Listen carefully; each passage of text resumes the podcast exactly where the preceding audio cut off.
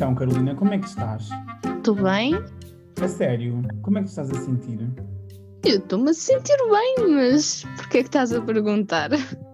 Porque se calhar convém saber como é que os outros estão, né? Preocupar-nos com os outros, já que no fundo é um bocado o tema do episódio de hoje. Epá, olha, estou-me a sentir bem, bem também. Eu sinto é que se não me começar a mexer, vou acabar este confinamento com 30 quilos a mais. Até porque eu já comi dois pastéis de nata e era algo que eu não fazia há muito tempo. Ai, tão bom. Eu já não como pastéis de nata há imenso tempo, mas por acaso tenho andado nos bolos. Tu tens noção que a minha mãe todos os dias parece que decide fazer um bolo. E, então o de hoje, juro-te, o de hoje estava mesmo bom. Ela fez um bolo, acho que era de iogurte, e depois tem assim fatias de maçã cortadinho aos bocadinhos na parte de cima ali a decorar. Ai, Afonso. Eu adoro. Isso parece bué bolo da avó, não é? Tipo aquele bolo de iogurte para o lanchinho da tarde. Sim, é um bocadinho, mas pronto, não é bolo da avó, é bolo da mamã. mas é muito bom. Mas acho que toda a gente percebeu o que eu quis dizer. Olha, uma questão. Por acaso é uma cena, é uma cena que me intriga bué. Eu serei a única pessoa que come pastel de nata com colher? Tipo, eu como a nata com a colher e depois como a casca. Não, eu também. É tão bom. Não, é que repara, quando eu vou a um café ou assim, eu peço um café, peço um pastel de nata, por exemplo, e bebo o café e depois com a colher do café eu como o pastel de nata assim a parte da nata primeiro e depois como aquela parte da massa depois, porque aquilo é estaladiço e fica mesmo bom comer aquilo sozinho. Juro, é que parece que o pastel de nata tem outro sabor, parece que a satisfação é outra. E sabes, tipo, quando eles vêm mesmo assim, acabadinhos de sair do forno, Ai, que... e vem assim, uhum, assim e vem aquele sabor a limão, assim, tipo, ah, porque há cafés que colocam limão. Ai, é tão bom, juro, é uma forma tão boa de começar logo o dia, não é?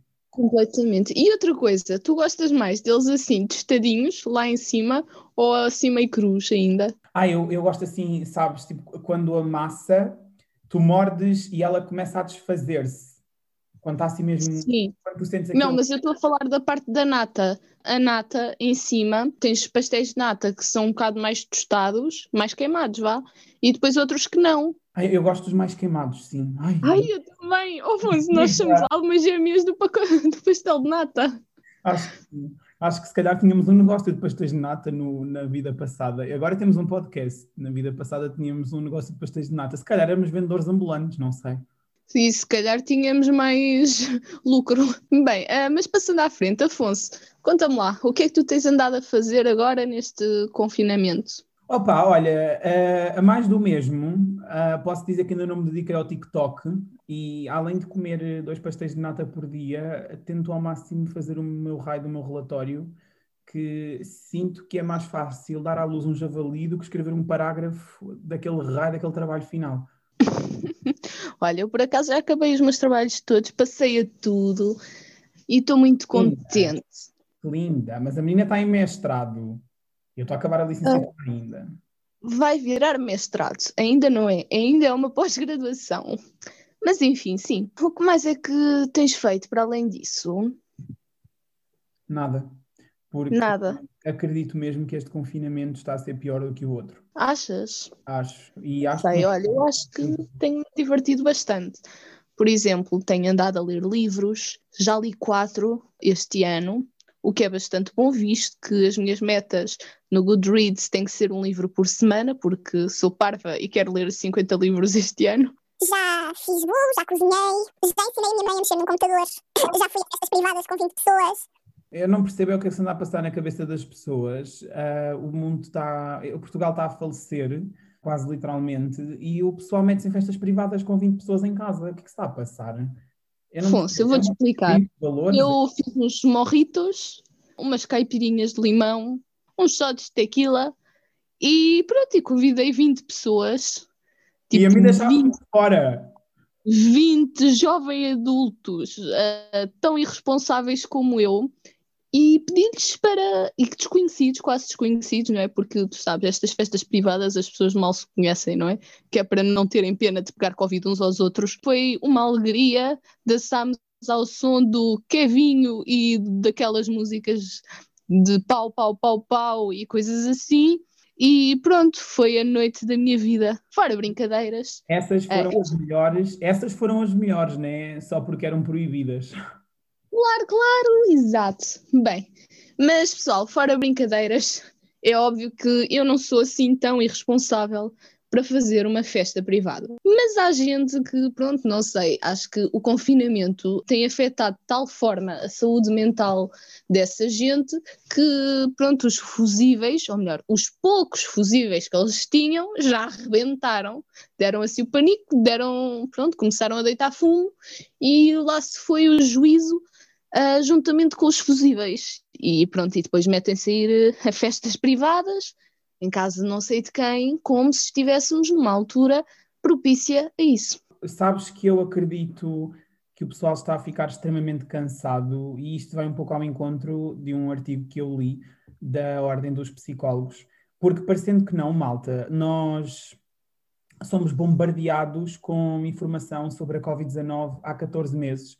E embora não sejam há 14 meses que essas informações sejam relacionadas com o nosso país têm vindo a afetar-nos a nível psicológico, porque há um ano atrás já se discutia se era uma pandemia, se era uma epidemia, e se isto poderia trazer riscos sociais e saúde pública mesmo a nível europeu e, e mais especificamente em Portugal. E a verdade é que já lá vão 11 meses de pandemia em Portugal e eu sinto que o pessoal está cada vez mais cansado, está cada vez mais intransigente, e que involuntariamente está a perder cada vez mais a consciência, porque, primeiro ponto, reparem, foi o medo que nos trancou dois meses no ano passado, e passado estes dois meses, o pessoal começou a sair à rua, os números começaram a diminuir, começámos a, a ter mais ou menos uma vida. Entretanto, passámos por uma segunda vaga, os números explodiram, mas ao mesmo tempo que isto tudo ia acontecendo, ia havendo uma remessa enorme de desinformação e uns dizem que isto é uma teoria da conspiração, outros dizem que isto é um vírus tratado em laboratório, outros dizem que, enfim, toda a teoria e mais alguma que nós já discutimos e, e não vale a pena estar aqui a tocar no assunto porque também não é esse o foco do podcast de hoje. Mas a verdade é que estas desinformações levam que as pessoas entrem em desespero e fiquem cansadas e que se tornem cada vez mais eh, revoltadas com o que está a passar, porque também não conseguem fazer planos, o nosso futuro está completamente bloqueado. E esta coisa de estarmos trancados em casa tem duas coisas. Ou nos torna criativos e tentamos procurar outros caminhos, ou damos por nós a enlouquecer fechados num quarto, porque na nossa casa as coisas também não estão bem, ou porque os nossos pais perdem o emprego, ou porque há perdas de rendimentos em casa, por situações de violência doméstica, como já falámos. Há tanta coisa que eu acredito mesmo que as pessoas estão esgotadas e acho que é importante falar sobre isto, porque se a saúde mental já era um tabu, então agora acho que é hora de colocar este assunto num tema ainda mais emergente eu, no outro dia, vi um artigo que dizia que nós éramos o segundo país da Europa com mais casos de problemas de saúde mental. E pior, neste artigo que eu vos falei, que falava sobre o impacto da, da, pandemia na saúde mental das pessoas, dizia que entre 20% a 30% da população iria sofrer a nível psicológico com, com a pandemia. E isto é grave, não achas, Carol? Eu tenho uma teoria que é, hum, acho que no geral vamos todos apanhar Covid. Depois, por outro lado, mesmo que não apanhemos Covid nenhum, existem sempre mazelas, não é? Quanto mais não seja a nível da economia, imensas empresas, desde restaurantes, sei lá mais, estão a falir, estão a perder dinheiro, estão mergulhados em dívidas, as pessoas, o desemprego cada vez mais a aumentar, e acho que isto em termos financeiros, se as pessoas não têm dinheiro, não têm forma de viver, estão a empobrecer, é óbvio que isto afeta também a saúde mental, não é? Estão-se a adivinhar tempos muito complicados, não só em Portugal, mas no mundo. De certo modo, acho que nós também temos que, que ser coerentes e que tentar ter um bocadinho de noção, que é uma coisa que parece que falta a muita gente, não é? Porque se estamos a meio de uma pandemia com 16 mil infecções por dia, já ultrapassou a barreira dos 300 mortos diários, não vamos estar a ser inconsequentes e a fazer o raio de uma festa com 20 pessoas, seja em Lisboa, seja em Barcelona ou em Madrid ou lá o que é que é. A mim não me cabe na cabeça que pessoas da nossa idade que andam aqui a apregoar aos Twitters e aos Instagrams do mundo para ficarem em casa, não sei o quê, no dia a seguir estão a fazer festas privadas. E pior, fazem as festas privadas e ainda as publicam nos stories. Eu acho que não são atitudes como estas que, que devem ser desculpadas. Eu acho que realmente são tempos difíceis e é uma questão de adaptarmos-nos a novas realidades. Eu acho que isto tem um bocado a ver com o exemplo pronto, que eu li nesse artigo, que é da mesma forma que nós nos adaptamos ao facto de ter acabado os sacos de plástico nos supermercados, agora temos que nos habituar ao facto de andar com um álcool gel na mala e um, uma máscara sempre à mão, porque efetivamente são coisas obrigatórias nos dias de hoje e que exigem de nós uma autovigilância. É porque, repara, por falarmos em autovigilância, nós não estamos só pronto, a obedecer às normas do confinamento e, e da conduta do, do, do, bem respirar, não é? As boas condutas uhum. de, de respiração, como também estamos em, em constante autovigilância e vigilância das pessoas que estão à nossa volta para saber se ou estão a cumprir distanciamento social ou se desinfetam as mãos à entrada ou à saída de uma loja. Quer dizer, agora já não, porque está, a maioria estão fechadas, mas isto, isto, querendo ou não, isto cansa. A par com as desinformações e depois um meio de comunicação social diz uma coisa, outro meio de comunicação social diz outra. E depois mesmo até os médicos que já estão em burnout e inúmeros profissionais de, de saúde e que se encontram na linha na frente, da frente, psicólogos, médicos, assistentes sociais, que acabam por depois cometer erros que, que quando são saídos cá para fora, o pessoal cai-lhes todos em cima, não é? Como, como vimos este fim de semana daquele hospital. Não sei se viste, Carolina. Sim, a troca, a troca de identidades. Morreu uma pessoa, um senhor, se não me engano, e identificaram-no como sendo, por exemplo, Manuel. E então avisaram uh, os familiares do Manuel, foi feito um funeral, porque, como sabem, não se pode agora fazer velórios, o que quer que seja, não, não há contacto com o corpo, então metem o corpo num caixão e ninguém vê quem é que é. O que é que acontece? Trocaram as identidades e só depois do funeral é que se perceberam do erro. O que é que acontece? O Manuel, afinal, estava vivo e aquele era o corpo era do João. E pronto, e agora não sei como é que vai ocorrer por acaso. Já tive assim uma conversa bastante interessante que é agora como é que vai suceder. Não são só as críticas depois a este, a este erro do staff do hospital. Como é que agora se vão responsabilizar e compensar os familiares que provavelmente também tiveram as suas próprias despesas a nível de dinheiro do funeral e tudo. Pronto, não sei como é que agora as coisas vão proceder é complexo. Eu acredito que isto não vai ser passado apenas com um lápis por cima. Eu acredito que isto ainda vai gerar uma grande polémica. Eu só acho é que se os médicos já estão a este ponto e se os profissionais de saúde já estão neste ponto, porque realmente eu tenho uma familiar que trabalha no meio de saúde e ela diz que a comunicação social não passa nem metade do caos que é o hospital, que são os hospitais. Portanto, eu faço ideia como é que estes profissionais estarão. Portanto, eu acho que nós que até estamos em casa e estamos a começar a questionar o nosso estado mental, eu às vezes começo-me a pôr um bocado no lugar destes profissionais e depois passam este tipo de notícias. E isto, no fundo, é o efeito de toda esta panóplia que há 11 meses tem vindo a assombrar os nossos dia-a-dias, não é? Exato. Não há forma de. Não se vê forma de, de vir a melhorar nos próximos tempos. Por isso é assim. Já é a altura de as pessoas aprenderem a lidar com isso da melhor forma. Não sei, olhem, vou aprender um instrumento novo. Tentem também estimular um bocadinho a vossa criatividade. Eu tenho andado a tocar cavaquinho. Um hum. dia faço-vos uma serenata em podcast. O que acham? Uma péssima ideia. Ai, ah, ok. É fantástico. Imagina, em vez de meter aquelas musiquinhas no final, toco cavaquinho.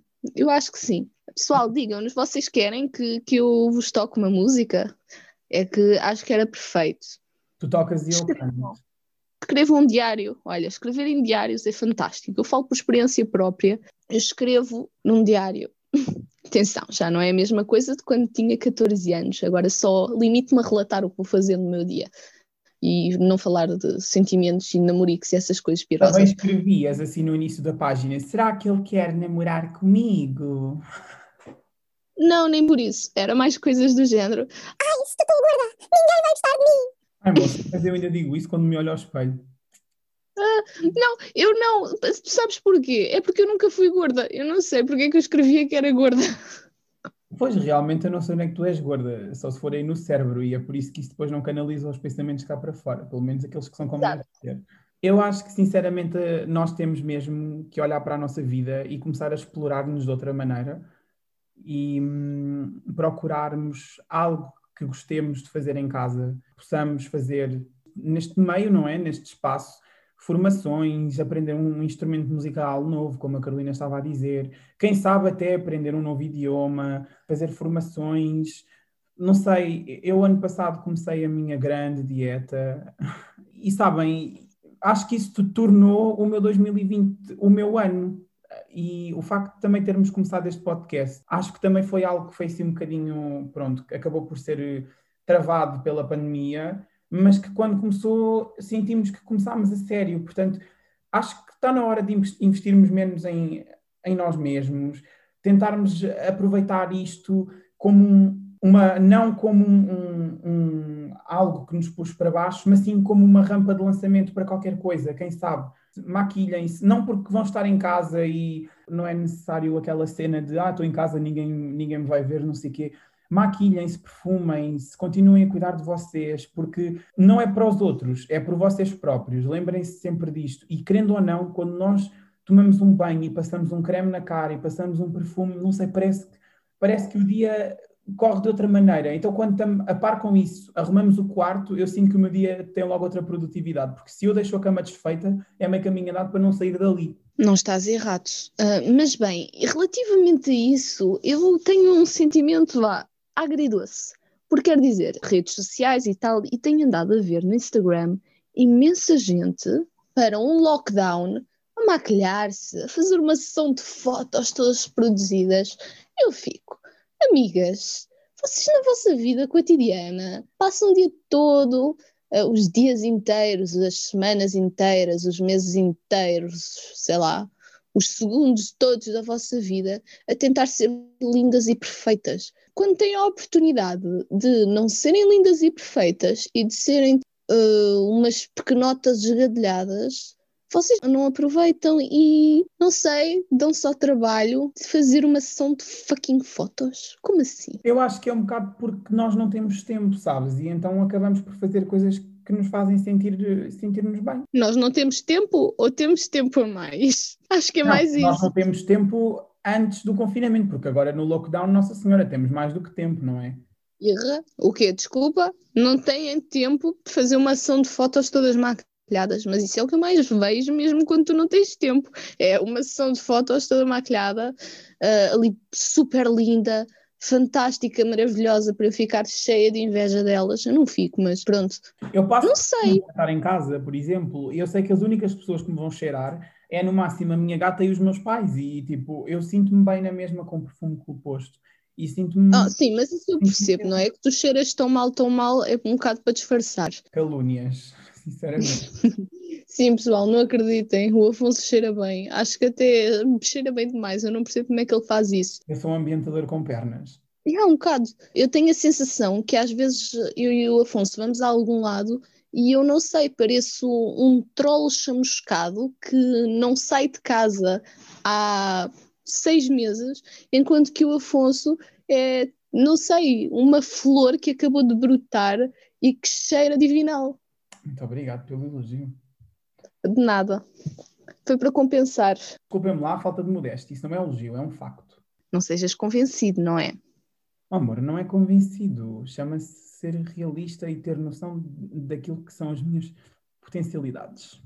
Ai, tu sabes o que é que isso me está a fazer lembrar? Pronto, tu só foste para a minha turma, acho que foi no décimo segundo. No décimo ano tínhamos um rapaz na turma, e pá, o gajo era tão convencido que uma vez virem para ele e disse, epá, tu és mesmo convencido. E ele só se virou assim, eu não sou convencido, eu só sei o meu valor. Ai, uau, adoro, que diva! E eu acho que ele marcou-me muito e foi muito importante na minha vida para eu conseguir ter um argumento quando alguém me chama convencida. Porque, de facto, eu não sou convencida, amigos. Só sei o meu valor. E, entretanto, expressámos-nos do tema. não, não, não. Não, sabes porque é que nós não nos dispersamos do tema? Porque agora eu vou dar aqui em coach motivacional. Porque acho que um grande fator, um dos grandes fatores eh, de nós nos irmos abaixo, agora durante o confinamento e tudo, tem a ver um bocadinho, acho que com esta questão da, da autoestima e vamos-nos abaixo, ficamos muito tristes, aborrecidos, do género, o que é que vale eu fazer isto? Se, se, qual é o sentido? Vou aprender um instrumento, olha que giro, não posso fazer um concerto. Tipo, pronto, não é bem assim, mas estás a perceber onde é que eu quero chegar. Sim, eu percebo. Pronto, as pessoas ficam um bocadinho abatidas e, e pronto, perdem os fusíveis e ficam malucas e para tentarem ser novamente, afirmarem-se para festas. Desculpa, lá vou eu às festas outra vez. Mas é assim, acho que o segredo para nós conseguirmos ultrapassar esta fase é nós tentarmos descobrir novas coisas eh, em nós próprios, tentarmos encontrar vá, um bocadinho mais solitárias, no bom sentido, mas que também nos completem. Isto é um trabalho um bocadinho mais introspectivo, não é? Sim. Mas é, também é muito importante. É tal coisa, por exemplo, não sei se tu alguma vez viste ou viste, existe uma dualidade na questão da introversão, extroversão. Por exemplo, as pessoas introvertidas, para recarregarem, precisam de, de estar sozinhas, ter o seu tempo sozinhas. Enquanto que as pessoas extrovertidas, para recarregarem, aquilo que elas precisam é de estar com as pessoas que gostam e com quem se dão bem. Temos pronto que encontrar aqui um equilíbrio. Eu acho que esta situação é um bocadinho pior para as pessoas que são extrovertidas. E hum, mesmo assim, têm que se calhar que aprender um bocadinho também a conseguir recarregar e aproveitar uh, o tempo sozinhas de uma forma que nunca tinham conseguido fazer porque sabermos estar sozinhos connosco mesmos é um dom, amigos. É um dom que muitos poucos possuem e que deviam possuir. E isto é uma coisa que se treina. Sim, e sabes que é, por acaso acredito mesmo no que tu estás a dizer, acredito e confirmo.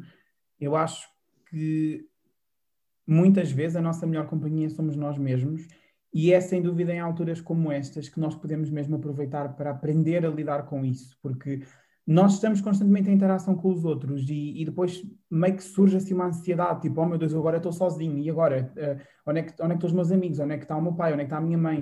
Uh, nós somos seres tão sociais que quando nos vemos isolados, acontece isto mesmo, entramos em ansiedade, tudo o que nós tínhamos deixa de fazer sentido, porque estamos noutra realidade, temos que nos moldar a essa nova realidade, e eu acho que nós devemos mesmo pegar nisto e tornarmos pessoas melhores. Eu sei que, pronto, há boa gente que diz que há muita gente que diz que o Covid só veio piorar a humanidade e blá blá blá. Epá, é assim, eu só vejo crueldade por todo o lado, com ou sem Covid. Uh, agora que eu acho que isto vai ter um impacto na vida de todos nós e de alguma forma nos vai dar alguma resiliência para o futuro, principalmente a nós, enquanto futura geração, epá, não tenho mesmo dúvidas nenhumas disto. Uh, acho que nós devemos mesmo de tornar estes dias produtivos, agarrar neles e fazer deles a nossa base de crescimento futuro.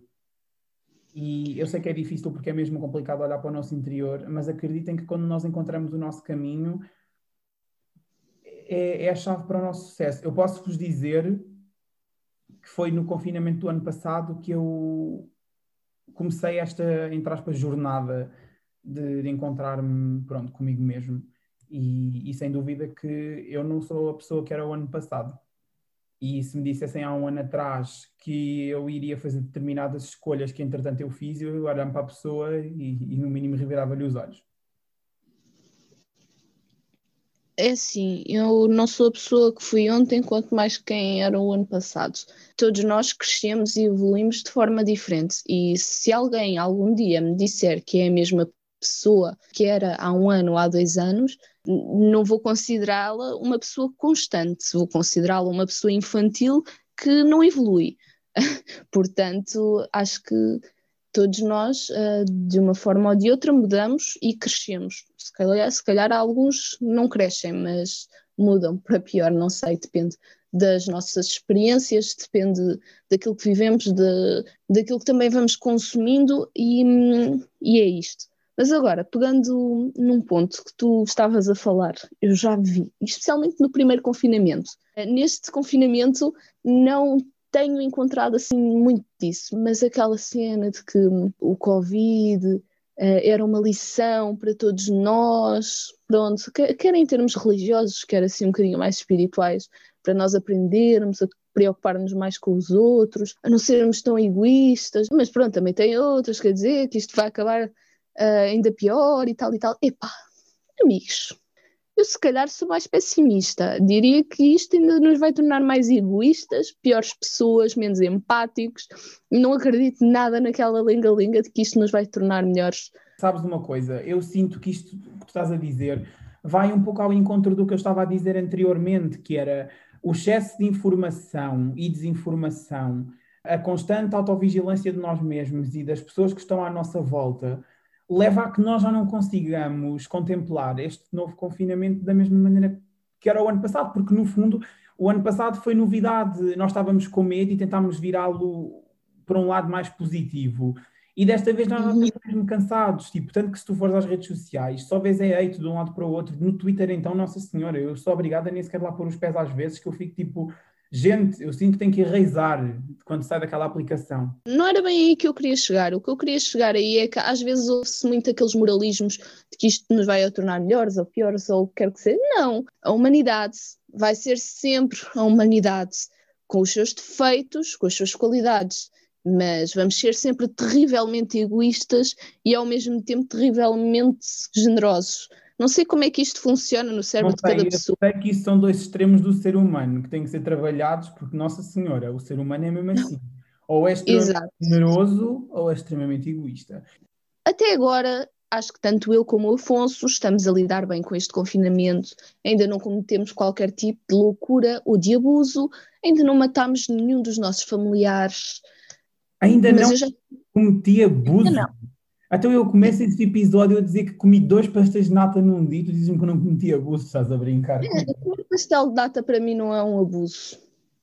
Se tu me tivesses dito que tinhas comido um mamute, isso sim era um abuso, tanto pelo facto de tu seres vegetariano como pelo facto de uma mamute ser enorme e já não existir.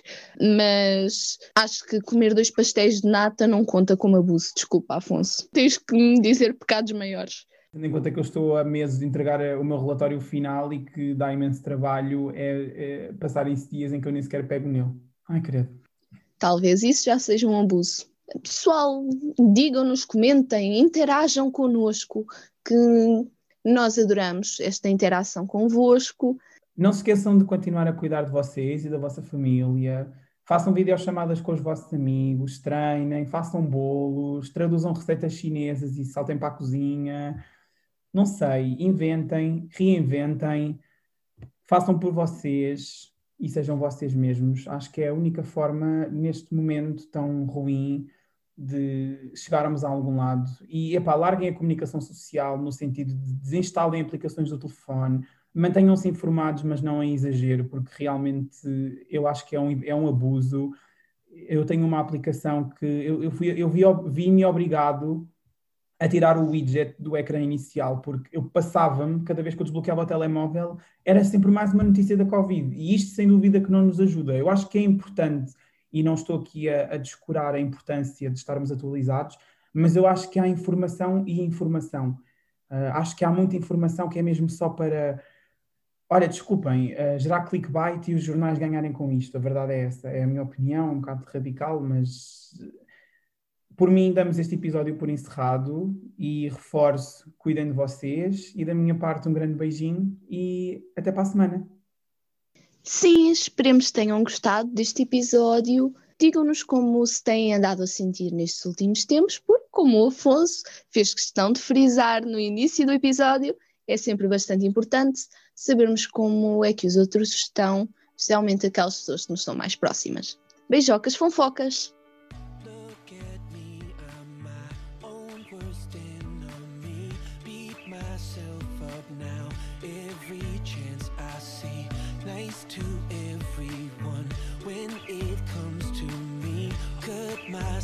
fonfocas! brutal honesty. How can you love if you don't love yourself? If you don't love yourself, you can't love no one